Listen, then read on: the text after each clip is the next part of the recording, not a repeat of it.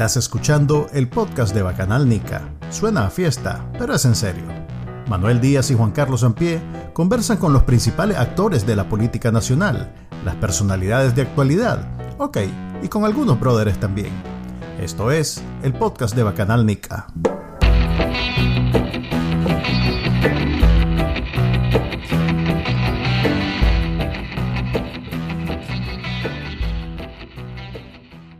Bienvenidos al episodio número 49 del podcast de Bacanal Nica. Eh, les habla Manuel Díaz y me acompaña como siempre Juan Carlos Ampie. Y nuestra invitada de hoy es alguien con quien tengo muchas ganas de hablar desde hace rato. Estaba ocupada, pero bueno, presentate y contanos quién, quién sos, pues básicamente. Hola, ¿qué tal a todos? Soy Berta Valle, eh, comunicadora nicaragüense y ahora también defensora de derechos humanos.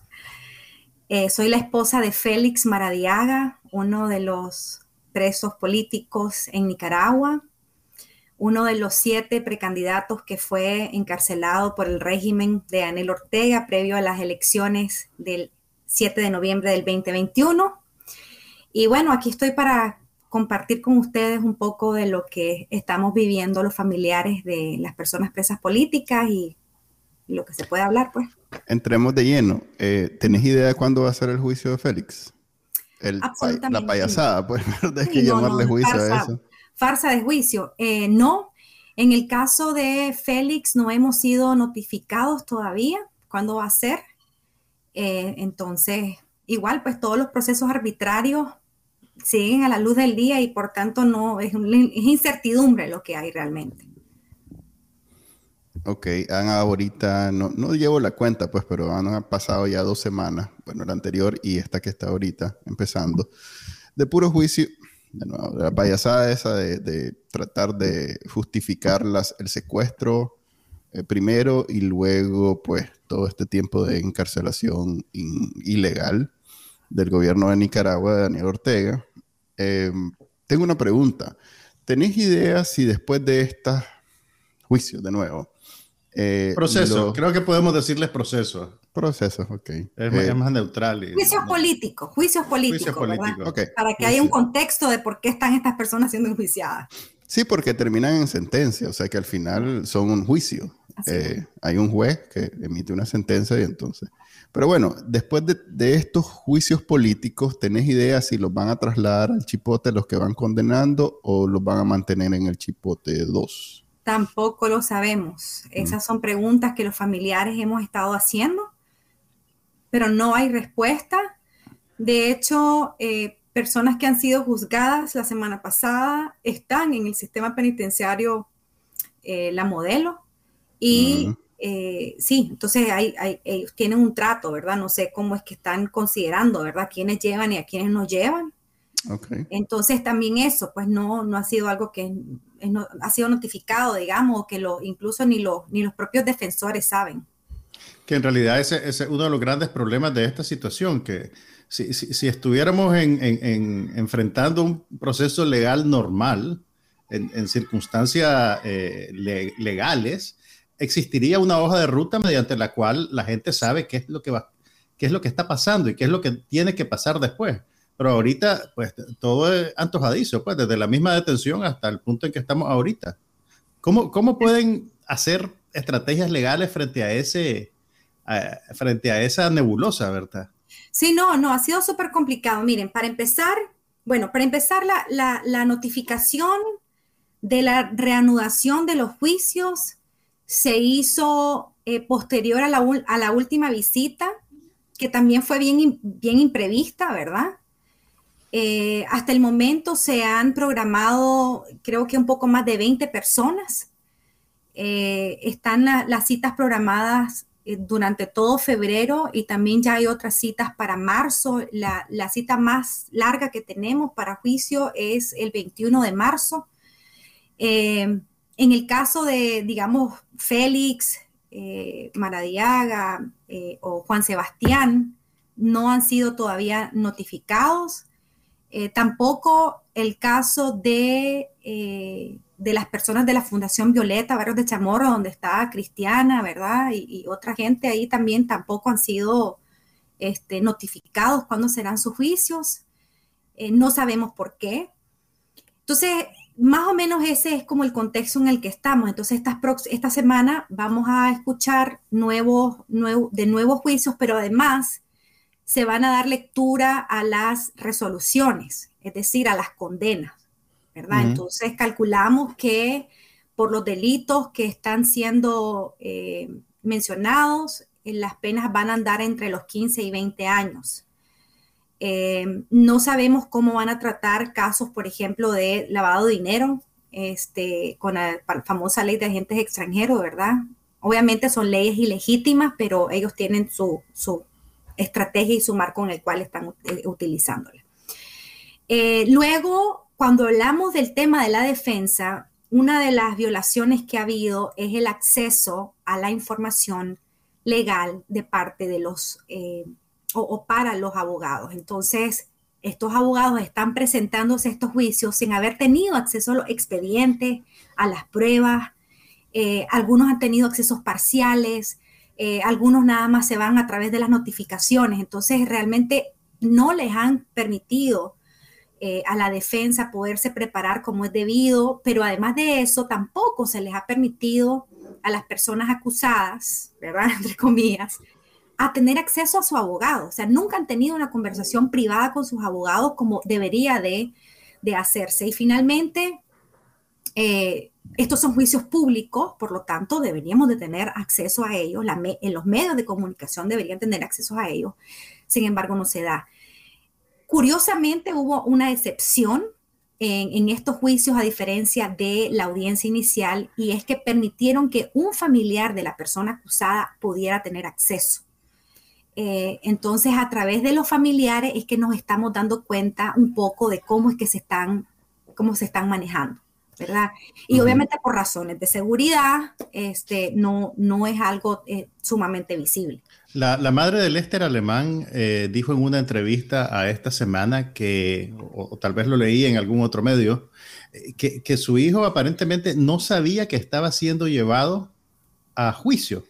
O sea que por lo menos esta primera tanda de, secuestrados que están siendo ya eh, llevados a juicio les, cae de sorpresa. Creo que Dora María Tellas tampoco sabía que estaba siendo llevado a un juicio hasta que se vio pues en, en, un cuarto con un juez, pues ni siquiera creo que haya sido una, una, una, sala de corte. Eh, eh, vamos nuevamente, todo el tema de, las arbitrariedades. Los, las personas acusadas no están enteradas que van a juicio.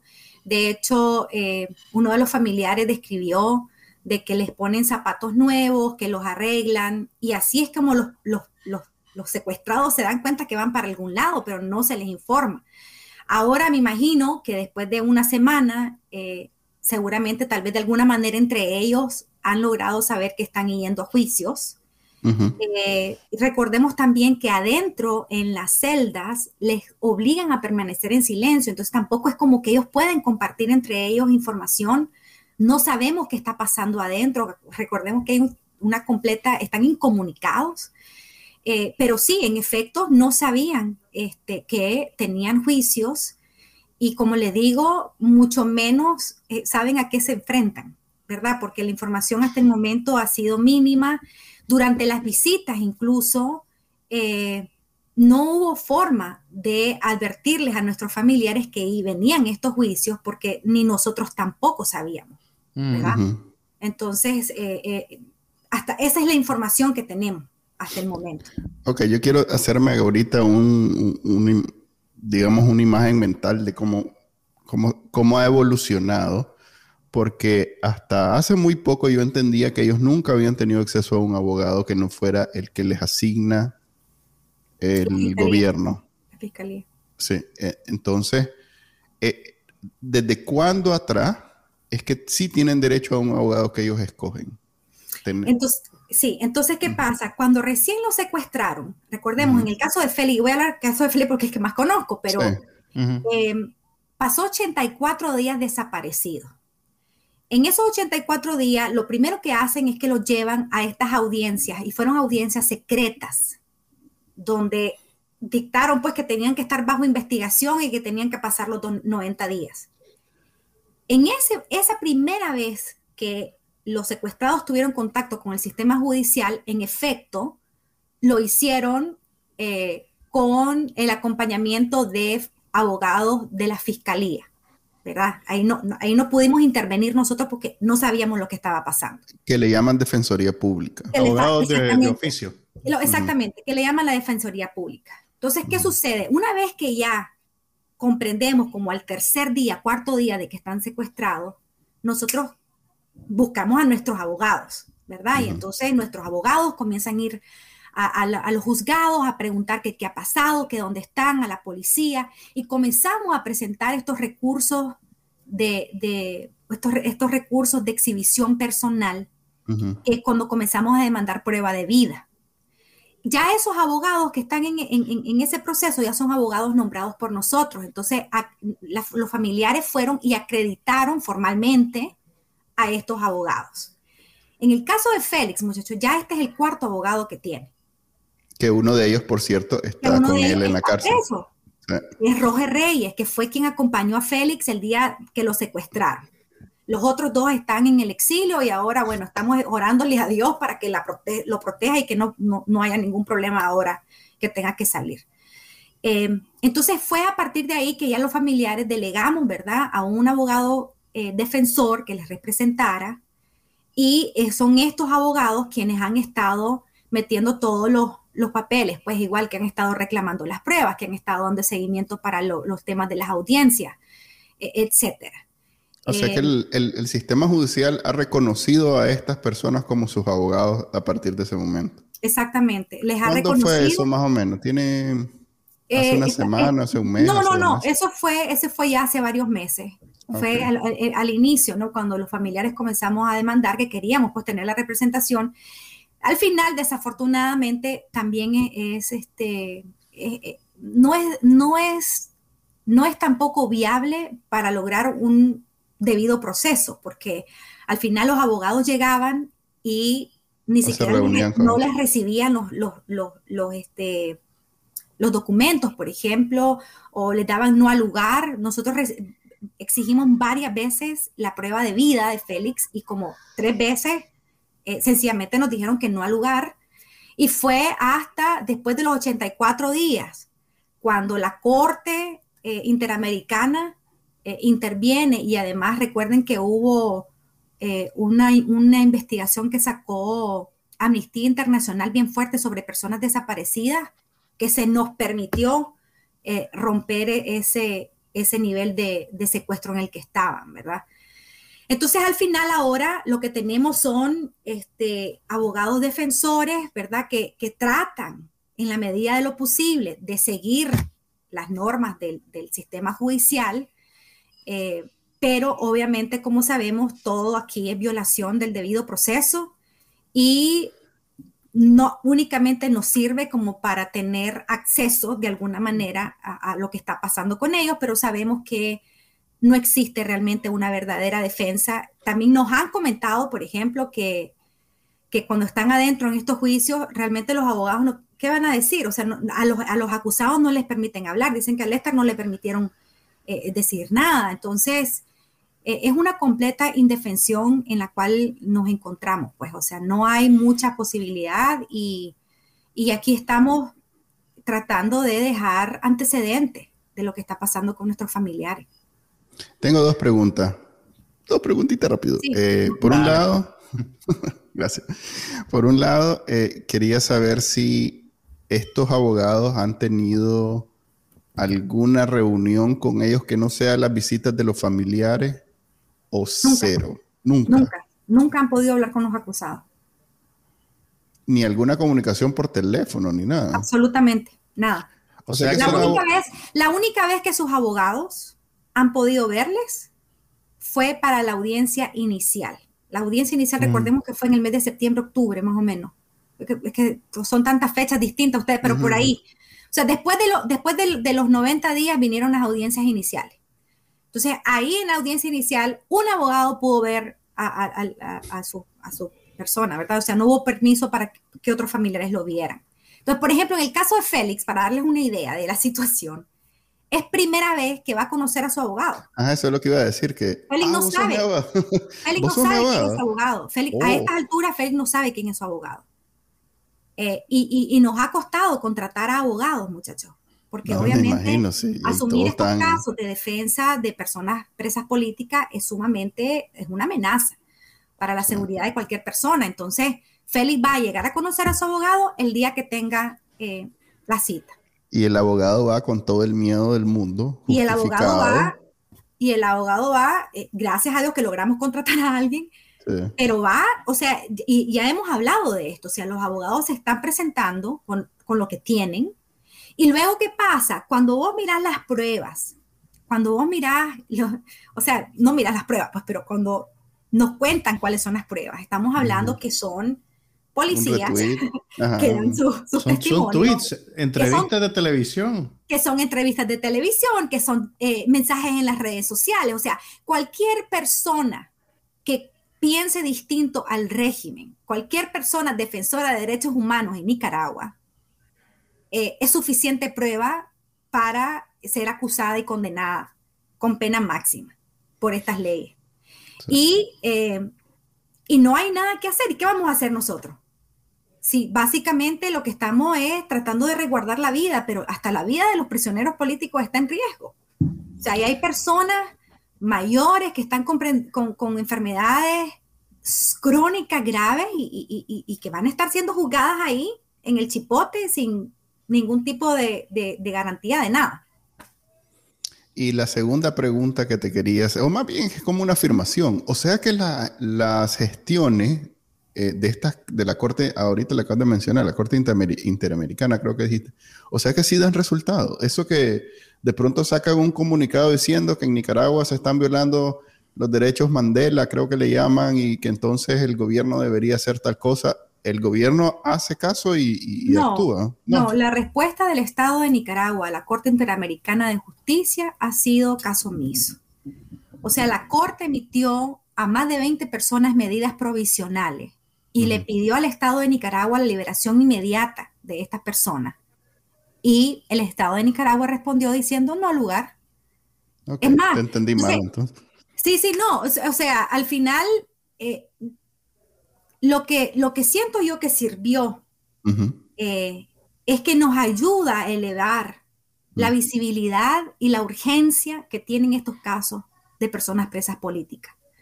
Entonces, esa acción de la Corte Interamericana activó otros mecanismos y también, digamos, ayudó que organizaciones de defensores de derechos humanos como Amnistía Internacional vinieran y también se pronunciaran al respecto. Entonces, de alguna manera, creo yo, no sé si el régimen lo hace como para como para, para mostrar pues algún tipo de benevolencia o es que hubo realmente algún tipo de presión, no sabemos, pero lo que sí, cuando miramos cronológicamente cómo ha reaccionado el régimen, eso fue lo que pasó. Y por eso logramos tener este, la comunicación nuevamente con nuestros familiares. Eh, una pregunta, Berta, que tal vez está conectado con, con, esto que comentaba Manuel. El hecho que se complete, el, juicio es político, pero el hecho de que se complete, digamos, y que ya exista una sentencia en, contra de los presos políticos, ¿Cómo afecta el, trabajo que se está haciendo a nivel internacional ante estos organismos que velan por la defensa de los derechos humanos? ¿Pasa el caso, digamos, a un nuevo estado? Eh, ¿Sube el sentido de urgencia? ¿Qué, sucede en el, en el plano del, de, lo que ustedes están haciendo a nivel internacional por, por, liberar a, su, a, sus presos políticos? Sí, algo, algo bien importante, en el sistema universal estos, estos crímenes no prescriben, estas violaciones de derechos humanos no prescriben. Entonces, eh, por ejemplo, en el caso de Félix y Juan Sebastián, nosotras hemos presentado ante el sistema universal, o sea, hasta ante Naciones Unidas, eh, el tema de la detención arbitraria. Y aunque, aunque ya ese episodio pasó, siempre esa demanda sigue vigente porque estuvieron desaparecidos por más de 84 días por la forma como se les secuestró, por la manera como se les ha tratado. O sea que el gobierno, el, régimen no puede decir, ah, esto ya es cosa jugada, esto ya es lo que es. No, no. Y por eso también hemos escuchado a muchas personas cuando se habla de no repetición, ¿verdad?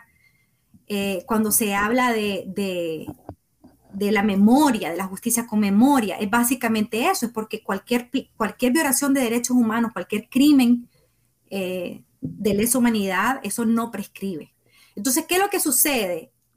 Estos juicios únicamente lo que hacen es actualizar la demanda que se ha hecho. Y eso denota también el deterioro que hay en el trato eh, de derechos humanos para estas personas, o sea, personas que están siendo juzgadas y condenadas sencillamente por pensar diferente al régimen. Cuando tenés un sistema judicial controlado por el partido de gobierno, cuando tenés una Asamblea Nacional que no es independiente y que crea leyes para ser utilizadas luego para acusar a los disidentes. Entonces, al final, lo que, se, lo que esto hace, pues digamos, es que es, poner evidencia, ¿verdad? La pregunta aquí, la desesperación que tenemos nosotros los familiares es cuándo esta justicia va a ser efectiva, ¿verdad? Eh, entonces, y por otra parte también, esto es bien interesante, eh, yo siento que esto también es como un dolor que, tenemos que pasar los familiares porque eh, nuestra demanda, por supuesto que es la anulación de estos juicios, ¿verdad?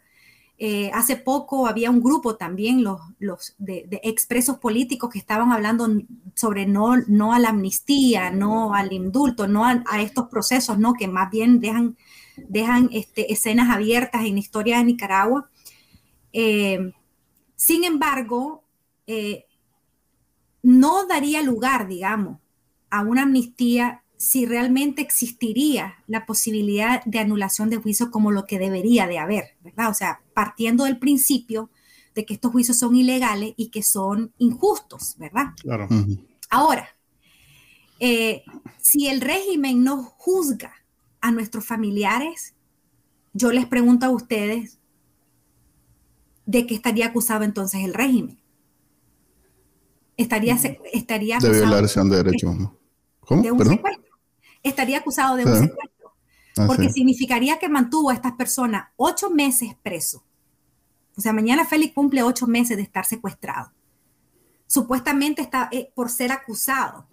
Entonces, si no lo juzga, los hubiese tenido realmente secuestrado. Entonces, ellos tienen que juzgar y condenar para, eh, para digamos, seguir con justificar.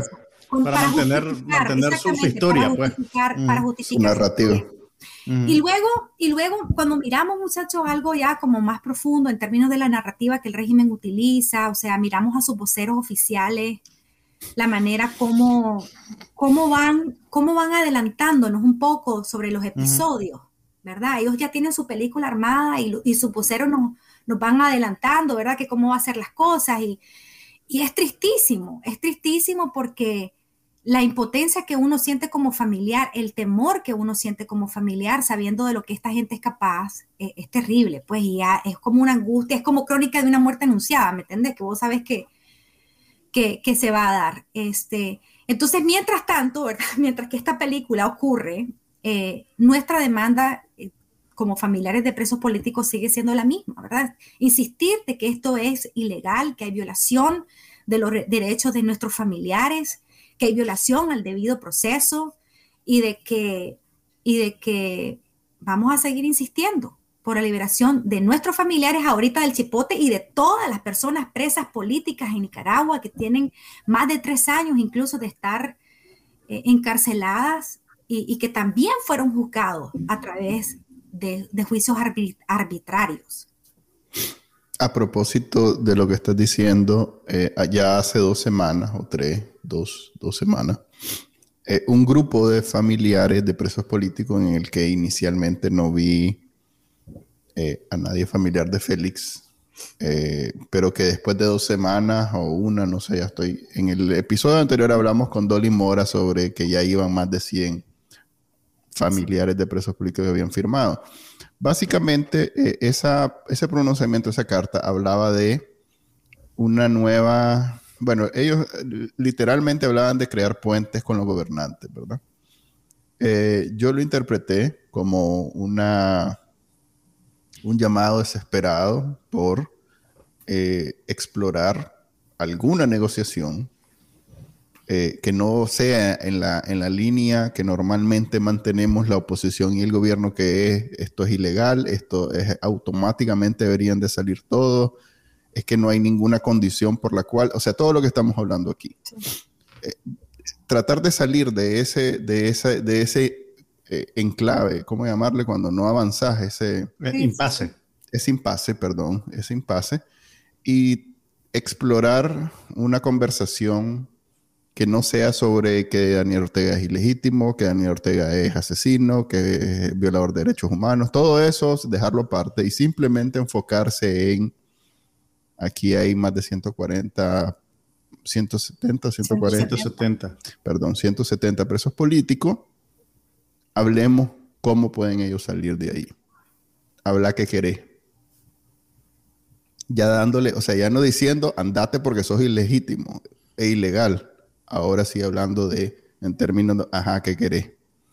Que ya después salieron algunos voceros eh, bien, bien irónicos, pues, porque Quiñones, ¿quién se iba a pensar hace 10 años que iba a ser vocero de Daniel Ortega? Pues, pero bueno, eh, ya diciendo que podría ser sanciones, ¿verdad? Este, es lo que yo les eh, digo, sí. Manda a su gente a hablar.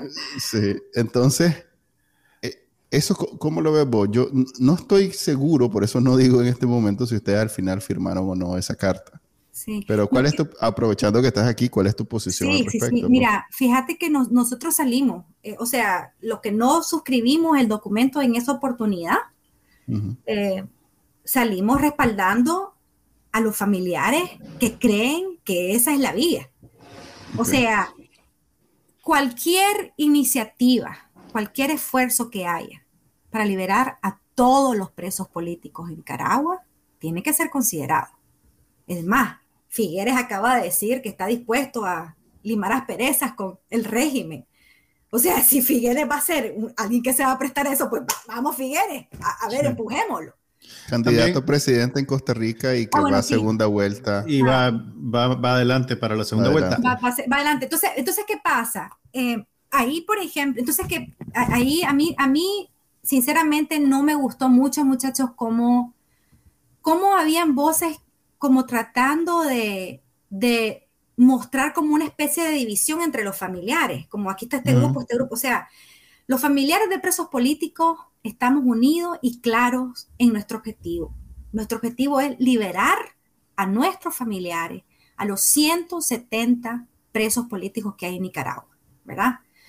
Ahora, quizás eh, no coincidamos en, la forma como se tiene que hacer eso.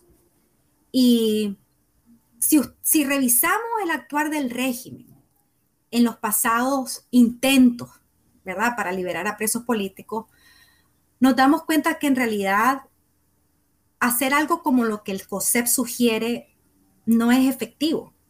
Es decir, así como que como que hagamos todo a la ligera y, tapémoslo así, yo creo que eso es, es más bien peligroso, o sea, peligroso para nosotros los familiares, porque siento yo que podría prestarse para que seamos utilizados por el régimen para lograr sus propósitos y no necesariamente nos garantiza que van a dejar libre a todos los presos políticos.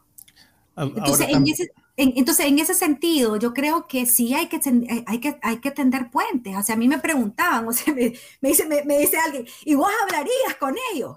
Hombre, si, es, si, si, si eso va a sacar a los presos políticos, yo creo que todos tenemos que eh, poner de nuestra parte y además que yo creo que aquí hay que sentarse a ver cómo salimos de esta crisis, ¿verdad? Sin más derramamiento de sangre, etcétera, etcétera. Pero, pero, lo que sí yo creo es que tienen que haber, eh, es que fíjate que ahora eh, ya ni la palabra garantía la podemos utilizar, pero tienen que haber condiciones mínimas donde nosotros también nos sintamos protegidos, sentamos, sintamos que podemos tener este, algún nivel de, de protección. ¿Por qué? Porque el régimen miente, porque el régimen no tiene la voluntad de liberar a los presos políticos. No ha dado ninguna voluntad. Es más, este llamado que se está haciendo se hace precisamente porque el, régimen mintió. ¿Qué es lo que el régimen ha estado diciendo el último año? ¿No recuerdan ustedes? Cuando Daniel Ortega al inicio del año salió hablando de un diálogo, cuando después miramos a, a, Y ahora entre, entre los presos políticos hay gente que estaba sentada en el diálogo. Exacto. Y después miras a Álvaro que, está, que dijo que iba a haber una, otro diálogo después de que ellos se entronaran. ¿Y qué pasó? No ha habido ningún intento. O sea, aquí el que calla es el régimen. Y lo que estamos haciendo nosotros es, claro, como sentimos que no viene el asunto, entonces desesperadamente buscar qué hacer. entonces, entonces, nuevamente, yo creo que aquí tenemos que tener, eh, tenemos que tener la sabiduría para lograr construir estos puentes. ¿Y quiénes van a ser las personas que van a construir esos puentes? Y como dijo Manuel, tener una mínima noción de qué es lo que pretende el régimen, porque yo lo dije en una entrevista y, qué lástima que, que utilizaron mis palabras para otras cosas, pero a mí me preguntaban eh, sobre el tema del diálogo y la negociación. Yo les decía, yo, ¿qué, ¿qué voy a negociar yo como familiar? Yo no tengo nada que negociar. ¿Qué me va a pedir a mí a cambio que yo pueda dar? Díganme ustedes. Entonces, vos mencionaste, Juan Carlos, eh, eh, que Quiñones habló de las sanciones. Pero si las sanciones no las tengo yo, o bueno, perdón, fuiste vos. Dale, crédito a Manuel, por favor. Bueno, fue Manuel. Se pone territorial. Entonces, muchachos, aquí preguntémonos, a ver, con lógica, sentido común. si el régimen quiere suspender sanciones, ¿verdad? Si eso teóricamente es algo que a ellos les interesa, no es a los familiares que tiene que venirlo a pedir. Tiene que ir a arreglar las cuentas con las personas que lo han impuesto. Y otra cosa, la gente tiene que comer, hombre, comencemos a entender cómo es que funcionan estos mecanismos, porque las sanciones no, no es como que quitárselas y ya se las quitan, son leyes de los países, son mecanismos que existen, o sea, es una cosa mucho más compleja que los familiares. Entonces, ahí, por ejemplo, perdón, y, para cerrar, por ejemplo, entonces, yo quisiera que estas condiciones estuvieran, por ejemplo, acompañadas, qué sé yo, hablando precisamente del sistema universal, de que la persona que esté abogando por los derechos humanos de nuestros familiares sea la alta comisionada de las Naciones Unidas. Y aquí olvidémonos del discurso yanqui imperialista, que es lo que siempre sacan. O sea, vámonos entonces a un marco internacional para solucionar esto. Pero insisto, nosotros como familiares somos víctimas. No tenemos, no tenemos ninguna posibilidad más que abogar por quienes sí pueden hacerlo a que lo hagan. Y yo creo que los nicaragüenses necesitamos comenzar a solucionar nuestros problemas también nosotros, ¿verdad? O sea, ponernos de acuerdo si existen estos poderes, estas fuerzas, ¿cómo es que le llaman ellos? Estas fuerzas vivas de la nación. O sea, que esas fuerzas vivas de la nación también se pongan de acuerdo a este llamado humanitario que estamos haciendo los familiares de presos políticos. Después, si quieren solucionar el tema económico, si quieren solucionar el tema social, bueno, ese, esa será una conversación que van a tener que seguir esas fuerzas vivas. Pero mientras tanto, abogamos por la liberación de nuestros familiares. Ahora, eh, también, Berta, pues corregime si me equivoco, pero esto es, eh, es un asunto de imagen también. La gente está saltando hay gente que está saltando a establecer una falsa equivalencia y decir, ah, si la gente se sienta a negociar con Daniel Ortega, están legitimando a Daniel Ortega. Realmente nada puede legitimar a Daniel Ortega. Los delitos que el régimen ha cometido no se lavan con que se siente en una mesa a negociar la salida de los presos políticos. Eh, e incluso si la gente dice, ok, ya perdono al régimen por lo que le hizo a mi, a mi, a mi familiar, realmente esos delitos siempre están ahí. Eh, y esos delitos no prescriben, como decíamos al principio. Exactamente. Exactamente. Entonces, por mucho que la gente quiera interpretar estas avanzadas como, como algo que puede terminar legitimando el régimen, eso no, eso no es así. Yo distingo como uno de dos eh, perfiles de los que repiten. Por un lado están los inocentes que piensan que cualquier movimiento eh, de acercamiento es, es traición a la patria, traición a la causa, se están vendiendo a Daniel Ortega y no sé qué.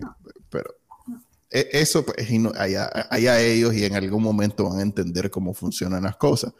Pero por otro lado, no podemos negar que hay malintención de líderes de la oposición que no están presos y que quieren agarrar ese, ese vacío que quedó después que los verdaderos líderes de la oposición están ahora todos presos. Pues.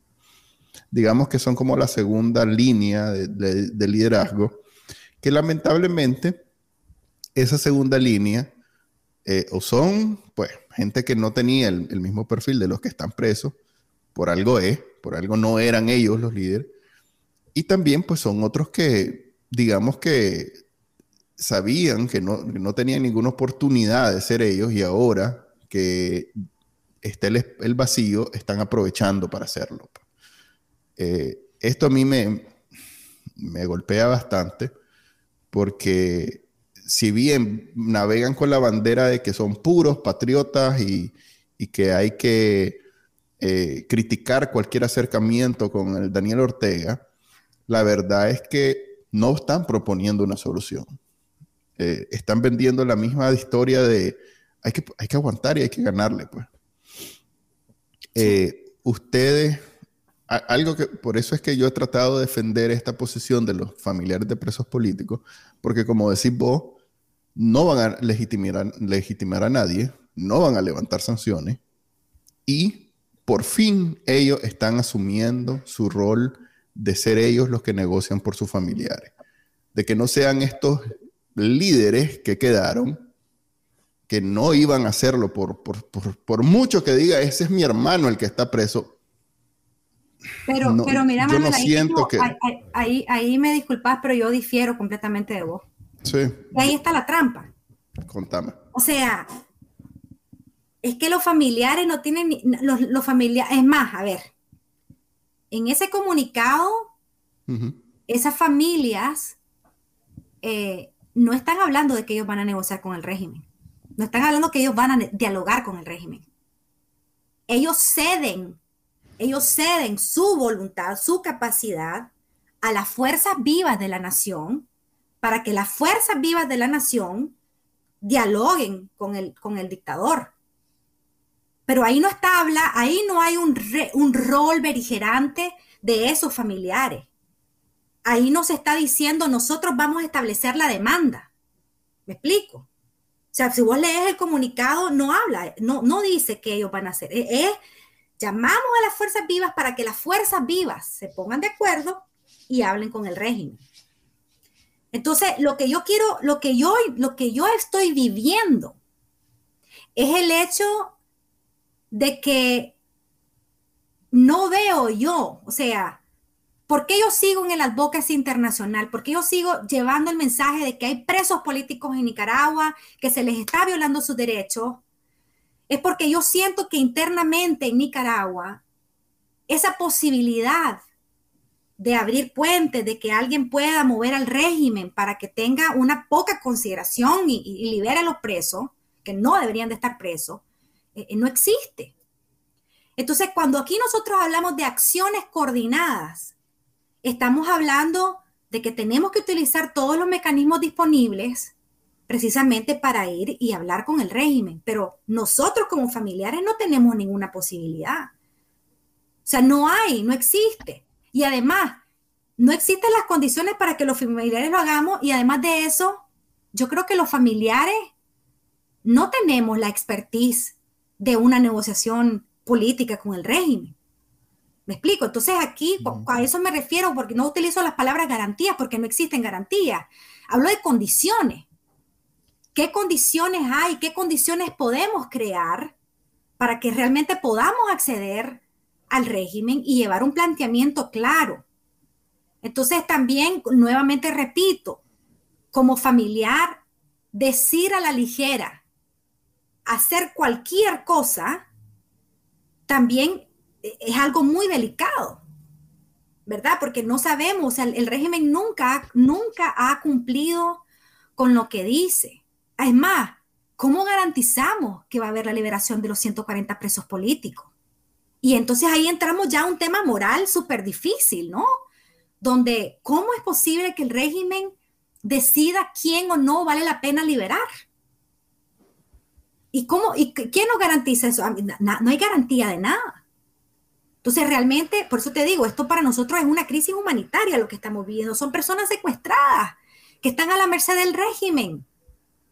Entonces, cuando, y yo, yo entiendo, y, sinceramente yo agradezco, por ejemplo, que el COSEP haya salido, que el CEPORE haya salido, que, la, que alegre, que todos salieron respaldando, ¿verdad?, la necesidad de los familiares.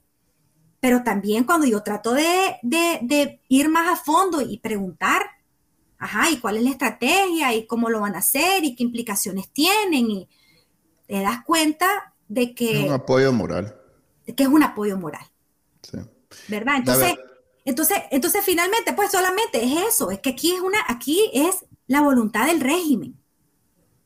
E, ellos, por eso ellos son los responsables de lo que les pase a nuestros familiares. Yo desde que, antes de esta, de esta carta, hablé con precisamente otros familiares de presos políticos y me dijeron cosas que me golpearon emocionalmente incluso. Eh, la única vía, y esta es una cuestión que hemos hablado hasta la saciedad de los últimos tres años, que queda, es un paro nacional en donde el COSEP tiene todavía un poco de liderazgo. Eh, a mí es lo único que se me ocurre, porque al final de cuentas ni Ortega no tiene nada que perder, tampoco tiene nada que ganar, pero digamos que tampoco tiene, no hay un precio detrás de tener preso a 170 personas, pues no está pagando ningún precio los nicaragüenses ya viven su vida, ya, ya, ya volvieron al modo de los 80 en donde no hablabas de política, no hablabas de gobierno, vivías con la cabeza baja, que ni quiera Dios te agarren en la calle, ni que te oigan hablando mal del comandante y entonces sobrevivís de la manera que podés. Pues. Eh, eh, así pasamos 10 años hace, pues en los 80 y, habían, no habían 170, habían miles de presos políticos, pues por lo menos más de mil. La última vez que tuvimos a, Miguel Mora en este podcast, una semana antes que lo encarcelaran por segunda vez, nos contaba precisamente eso, que habían mil y pico de presos políticos. Entonces yo lo único que veo es darle un poquito de costo a eso que está haciendo, en donde puchica, si el COSE tiene a tres presidentes ahí, tiene a tres directivos, tiene a Chanito tiene, y, a, dos actuales, pues, que ya lo sustituyó, pero está el gerente del MANPRO, o sea, que está su gente ahí metida. Debería ser relativamente fácil dentro de ese, dentro del, del sector privado, hombre, hagamos un esfuerzo. Yo sé que golpea económicamente, pero la economía de todos modos no va a mejorar mientras estemos en esta situación. O sea que tal vez es el, que levanta algo, pues. Eh, pero eh, incluso el COSEP guardó silencio un montón de tiempo. O sea, pero ahorita ya ahí. Y es que, es que es bien complicado. Yo siempre, a mí me gusta siempre eh, ponerme en los zapatos de los otros, ¿verdad? Y desafortunadamente, muchachos, aquí podemos tener una conversación pragmática o podemos tener una conversación moral. Y cuando hablamos de conversaciones morales, nos damos cuenta que desafortunadamente no es lo suficientemente relevante como para asentar posiciones, ¿verdad? Clara. y es lo que ha pasado. Eh, yo creo que en este, en este momento, yo creo que miro al sector privado, pues al gran capital, tratando de mantenerse a flote y tratar de mantener el poco poder que les queda de alguna manera a través de la negociación económica.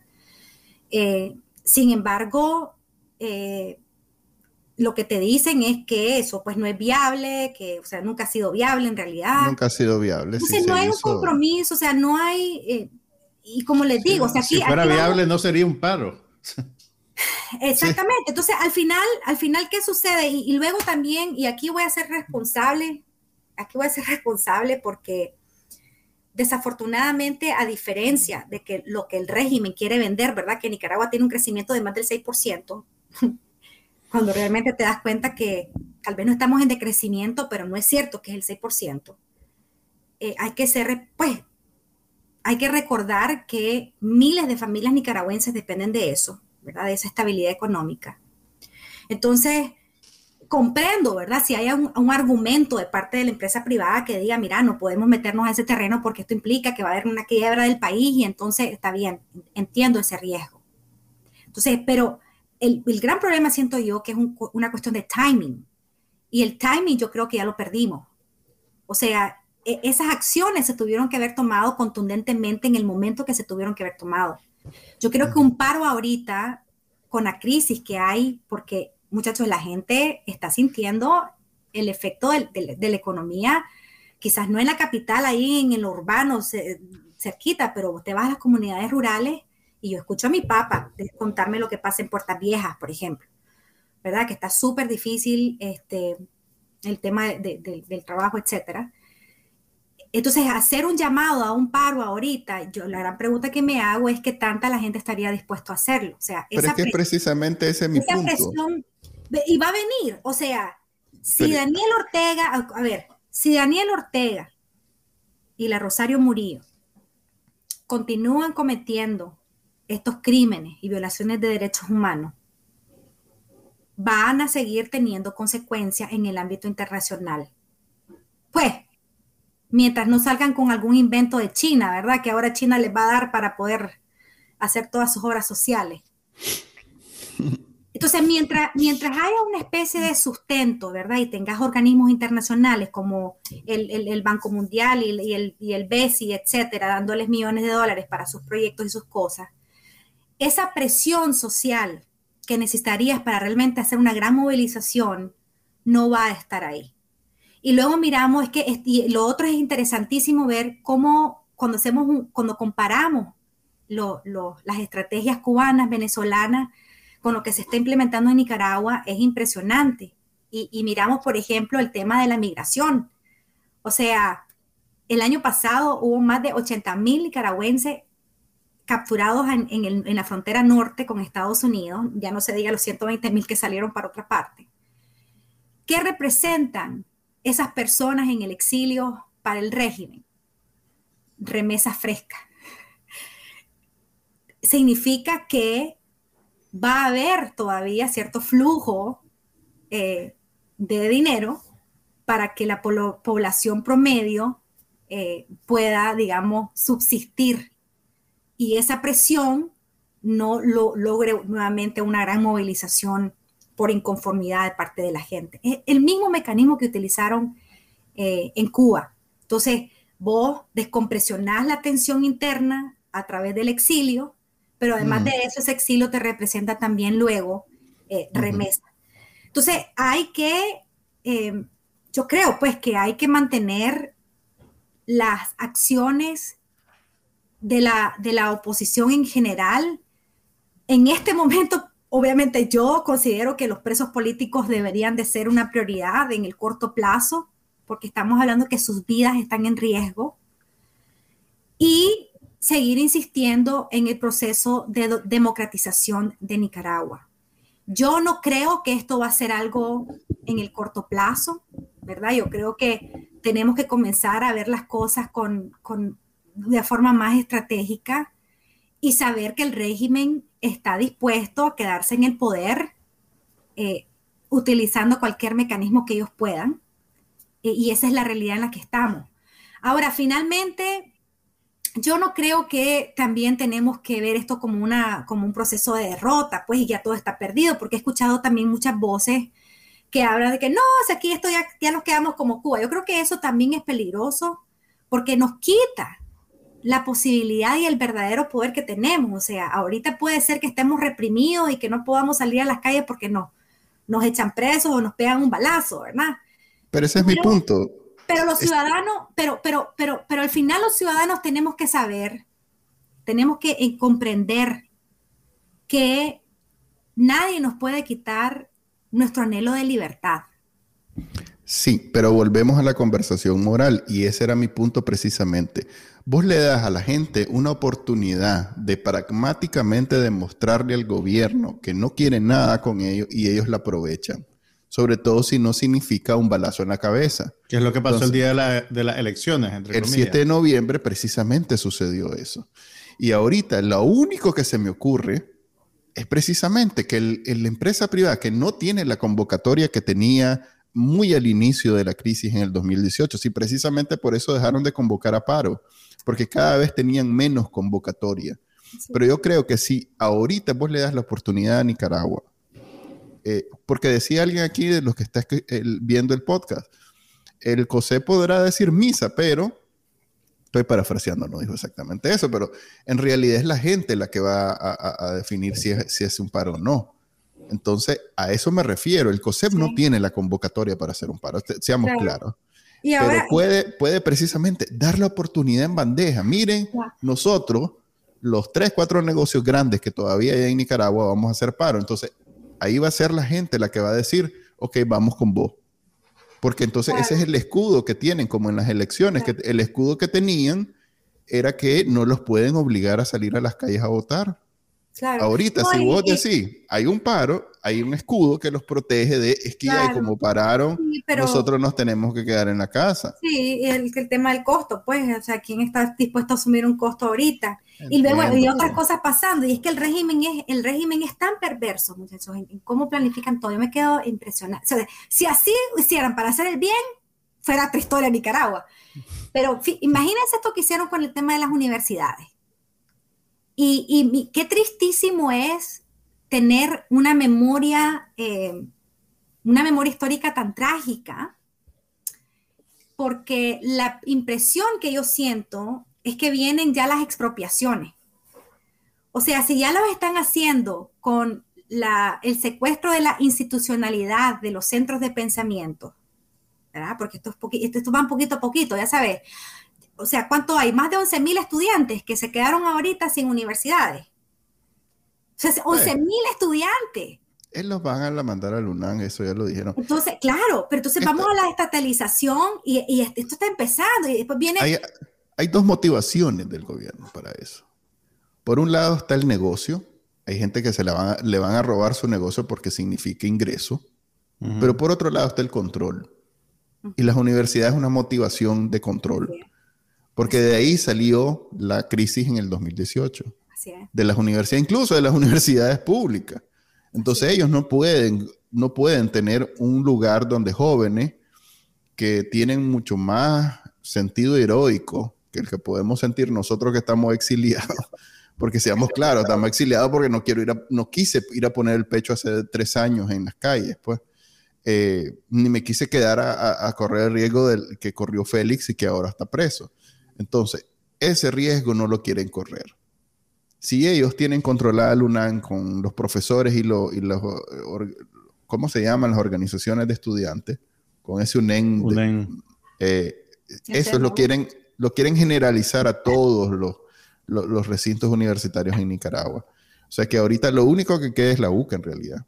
Porque la única, digamos que no, sí, eh, sí. Y, no, y a eso que, que espérate que con los, colegios privados, pero esto, esto es nada más, estamos hablando de los centros de pensamiento, pero lo que te digo con esta memoria trágica que tenemos es que ya sabemos para dónde vamos. Sí, a los 80. Y ya lo hemos vivido, ya, ya sabemos. Exactamente, ya sabemos. Y, y bien, todo, todo este tema, o sea, ya hay confiscaciones a través de la extorsión. O sea, lo que le están haciendo a las comunidades indígenas ahorita lo que les están haciendo a las comunidades campesinas ahorita, de que me das tu tierra o te mato. O sea, eso es confiscación, ¿verdad? Eh, pero es ahí, Manuel, también donde yo, o sea, tenemos que también salirnos de esta nube negra en la cual nos quieren llevar. Y ahí donde yo te digo que pueden cerrar las universidades, y suena romántico, pero no pueden encerrar nuestros pensamientos. O sea, yo he visto la dignidad en esos presos políticos, que tienen ocho meses de estar ahí encerrados bajo las condiciones terribles en las que las tienen. Y yo no he escuchado a estos presos políticos decir que no vale la pena luchar por la libertad de Nicaragua. Entonces, es esa dignidad la que tenemos que recuperar. Es el, valor de la libertad. Yo por primera vez en mi vida entiendo qué significa la libertad. Y puede ser que ahorita esté en el exilio y puede ser que esté con miedo y puede ser que estoy desesperada por la situación en la que estoy. Pero sabes que el régimen no me puede quitar ni mi dignidad, ni saber que estoy del lado de la justicia, ni la posibilidad de creer que Nicaragua va a ser libre. Y, y, yo creo que no, o sea, tenemos que recordar eso y tenemos que agarrarnos de eso. Y quizás ahorita, Manuel, no podamos salir a las calles a, como lo hicimos en el 2018 con nuestra bandera. Pero eso no quiere, no quiere decir que no podamos hacer otras cosas y no quiere decir que pronto no vayamos a poder hacerlo. Y es ahí donde nosotros le podemos ganar al régimen. Y estas luchas, y estas luchas, Manuel, es que tenemos que entenderlo también. que esto va para largo plazo. O sea, no podemos, vos, mencionaste las palabras, no es ingenuidad, es saber que así son las cosas. Entonces, no, no hay otra manera, porque ¿qué, qué, qué pasa de lo contrario? Sería resignarse a tener a una familia que quiere crear su propia dinastía, decidiendo por cada uno de nosotros nuestro futuro y cómo debería de ser el futuro de Nicaragua. Yo creo que ahí, o sea, yo estoy segura que van a haber personas que van a, van a mantenerse firmes en esa lucha y no, y no quiero también señalar a quienes no lo crean así. Creo que al final de eso se trata la libertad, ¿no? De creer y de respaldar lo que uno, uno, uno cree, pero, pero yo sí quisiera que buscáramos la forma de hacer conciencia, que pudiéramos evangelizar sobre la importancia de las libertades públicas. Fíjate que en una de las últimas visitas, Félix nos pidió y, pidió a, todo el mundo que, que leyeran la carta de, de Martin Luther King, que escribió desde la cárcel.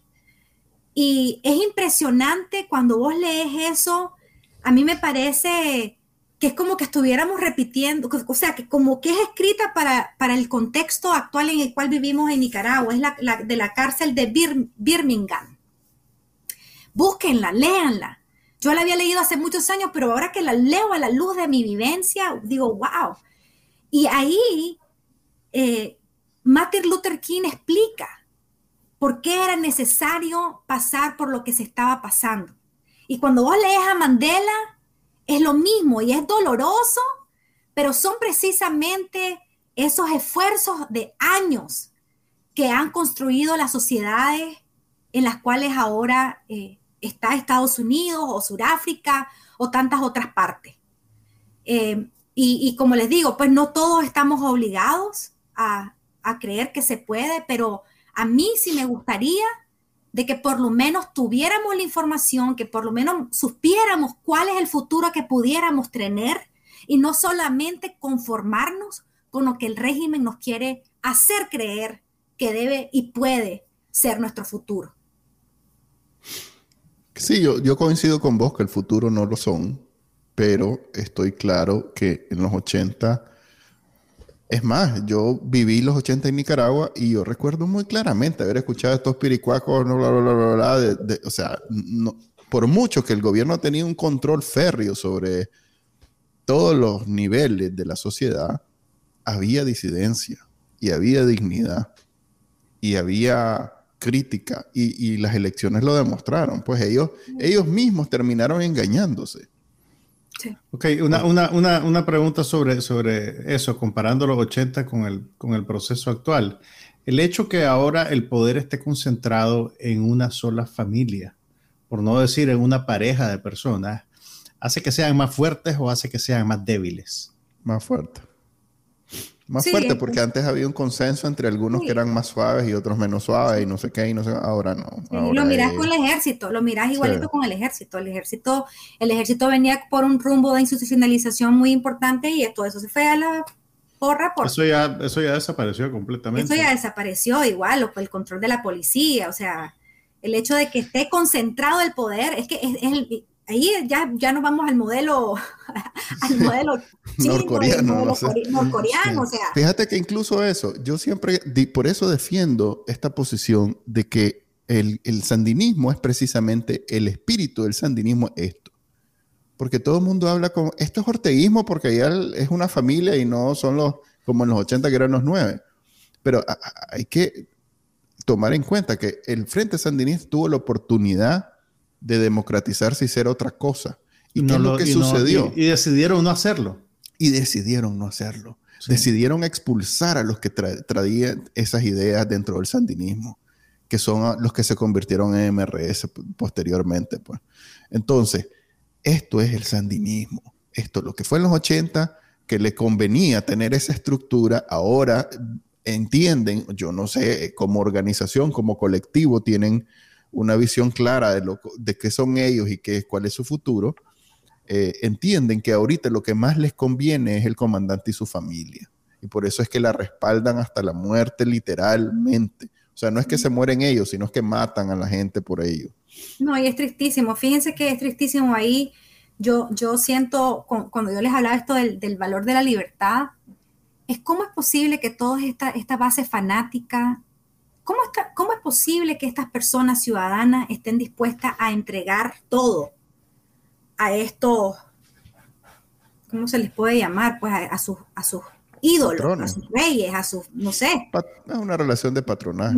Pues, sí, pues, o sea, te entrego mi voluntad, estoy dispuesto porque vos sos, o sea, hasta qué nivel se ha llevado esta narrativa y, y, y esta, esta, ay, ¿cómo se le puede llamar? Si es que, eh, ¿cómo se dice? Cuando volvés a alguien fanático.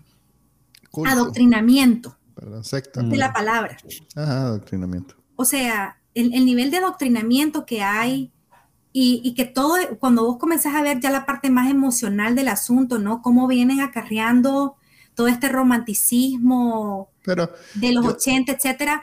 Pero, pero, Manuel, es que inicias por ahí y luego lo volvés, lo convertís en algo multiplicable, este, pragmático. O sea, ¿en qué estoy pensando? Esto vos lo y mira lo que pasó con el sistema de educación primario. Muchachos, yo anduve en las escuelas públicas, en las comunidades rurales. Y lo que yo miré ahí, era, era, eso era para morirse. En el sentido de que vos mirabas a los chavalitos en las mañanas, primero que las paredes forradas con las fotos de ellos y de Chávez y del otro y del otro, recitando consignas de los 80. Esos niños que tienen 15 años de estar en el sistema educativo público son los chavalos que están llenando las plazas ahora con sus camisetas. Entonces, todo, ¿y cómo lo, lo mueven? Por la, primero lo mueven por ese romanticismo del pueblo presidente y todas las cuestiones como se los quieren. Esas palabras les entrega la voluntad, les entrega su, su voto de confianza y se convierten luego en, los, los, que manejan sus vidas tarde o temprano. O sea, Pero aquí yo voy, yo voy a recordar, yo voy a recordar a, a nuestro amigo Yasser, eh, no, Yasser. Yasser, Morazán. Sí, Yasser Morazán. Como él siempre ha contado su historia, que él viene de eso precisamente y en Nicaragua es pero él pero él pero él puede ser la excepción me entendés y, también mira yo me acuerdo cuando el cuando el régimen empezó con su con su política clientelista había gente que te decía eh, está bien que la gente acepte estas cosas y que salga dándole las gracias a Daniel y Rosario porque tienen necesidad y eso pero en, en, qué punto la huehuenzada se convierte en, en, oportunismo pues me entendés y terminás sacrificando a tu, a tu institucionalidad, tu amor propio, todo lo que querrás, por satisfacer necesidades materiales de una manera como esta, pues. El, el, subyugarte ante un régimen perverso, que es lo que, yo siempre tuve Yo siempre tuve relación con gente sandinista. Y lo único que realmente encontraba yo que defendían eh, irracionalmente este, los errores, del, del, los errores como que fuera se pusieron mal la camisa. Los errores de los 80 eran los que habían perdido a alguien. Esa es la única gente que yo te digo que está hasta la muerte, pues que de ahí la mayoría de los sandinistas son pragmáticos. Eh, es porque me conviene al final de cuentas. Yo estoy con el comandante porque me da trabajo, me, estoy encima, tengo alguna oportunidad, algún conecte, me caigo preso, tengo pues el carnet y ya me sacan ese tipo de cosas. Entonces, yo como, como Berta dice, yo sí tengo confianza que ellos no tienen el futuro, tienen el presente bien afianzado y ahí yo estoy resignado que es hasta ahorita, dentro de poco que se muera el comandante que ya está viejo. Eh, esto no va a cambiar. Pero como dije en un artículo, eh, la, la, buena noticia, esa es la mala, la buena es que no hay futuro para ellos. O sea, así como Somoza pudo haber puesto a su hijo y a, y luego a su nieto y no sé qué, esta gente no tiene esa posibilidad.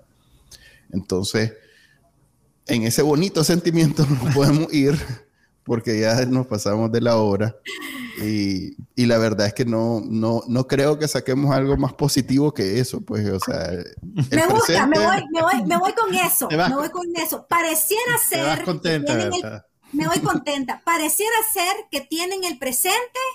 Sí y puede ser que así sea, y sí, lo, pero no tienen el futuro. no tienen el futuro. Y entonces aquí yo lo que quiero es que todos comencemos a recordar nuestra dignidad, recordemos el valor de la libertad, sepamos que no nos pueden encarcelar a todos y de que una Nicaragua mejor es posible, que no es únicamente lo que ellos nos están vendiendo, es más, sin dictadura seríamos mucho más eficaces en la administración de los recursos públicos. Y yo sé que esto suena como muy arriba ahorita, pero esa es la realidad. Y, si no olvidamos eso, tenemos esperanza. Libertad para los presos políticos, libertad para Nicaragua, fuerza y fe, como decía Félix.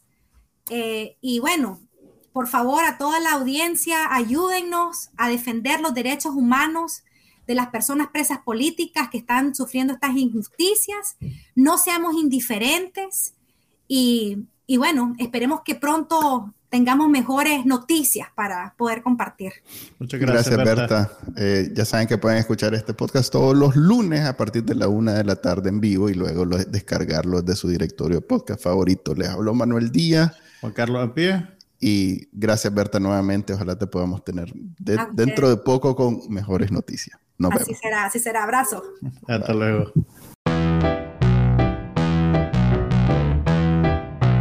Este fue el podcast de Bacanal Nica. Compartilo, déjanos una reseña y enseñale a tu abuelita cómo escucharlo. Te lo va a agradecer. Suscríbete en Spotify, Apple Podcast, Google Podcast y por supuesto, también puedes escucharnos en bacanalnica.com. Hasta la próxima.